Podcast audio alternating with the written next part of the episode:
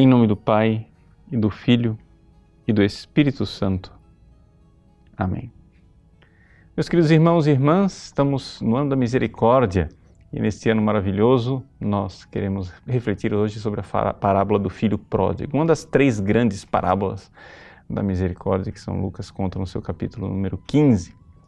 O que é que nós podemos aprender dessa parábola? Bom, você certamente já ouviu essa parábola comentada por muitas outras pessoas. Eu quero simplesmente recordar uma coisa que é comum nas três parábolas da misericórdia do capítulo 15 de São Lucas, tanto aquela da ovelha perdida, como da dracma perdida e do filho pródigo. A alegria, a festa no céu por ver a ovelha que é reencontrada, o dracma perdido que é achado o filho pródigo que volta ao lar paterno. O pai faz uma festa, ele manda é, fazer um banquete de festa para este filho. Então, a primeira coisa que é, eu gostaria que você colocasse mesmo no seu coração é essa certeza de que todo esse esforço quaresmal, tudo isso que nós estamos fazendo de mudança de vida, de ser pessoas melhores, etc., isso alegra o coração de Deus. Isso consola o coração de Deus. Isso é festa no céu. O coração de Deus, como um coração de um pai amoroso, se alarga ao ver o filho voltar para casa. Quantas e quantas vezes, como padre, eu vi no confessionário pessoas derramarem lágrimas e lágrimas sinceras e espontâneas, simplesmente porque, depois do seu relato de confissão, eu só recordei esta frase. Hoje tem festa no céu para você. Hoje tem festa no céu para você que se arrepende e que volta para casa. Hoje Deus diz: meu filho estava morto e voltou à vida, estava perdido foi reencontrado. Festa no céu. Então, que os nossos atos, nossos gestos, nossas obras quaresmais sejam feitas verdadeiramente com aquela intenção de agradar o coração de Deus.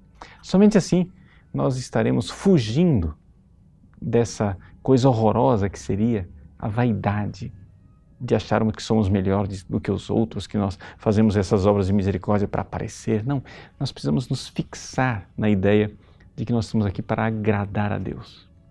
Santa Teresinha do Menino Jesus, como uma grande, grande é, mística, ela fazia questão de que todos os atos de piedade fossem feitos para faire plaisir a Jesus, para agradar a Jesus.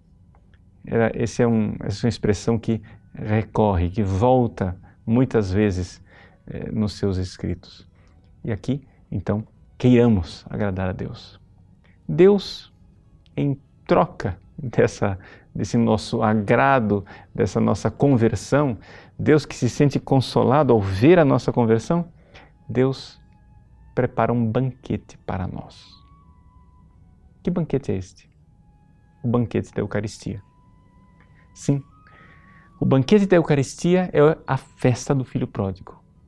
E, então, quando você hoje for participar da Santa Missa, quando você for é, receber o corpo de Cristo, na sua comunhão, receba nesta intenção.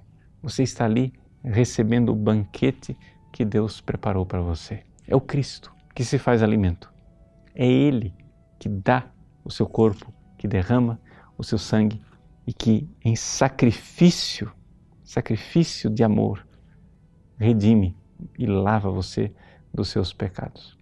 Meus queridos, que alegria poder celebrar esse ano da misericórdia vendo que em cada sacrifício eucarístico, Deus prepara uma mesa para nós, faz festa e diz: Festa no céu, pelo filho que morto voltou à vida, perdido, foi reencontrado. Que Deus abençoe você. Em nome do Filho e do Espírito Santo. Amém.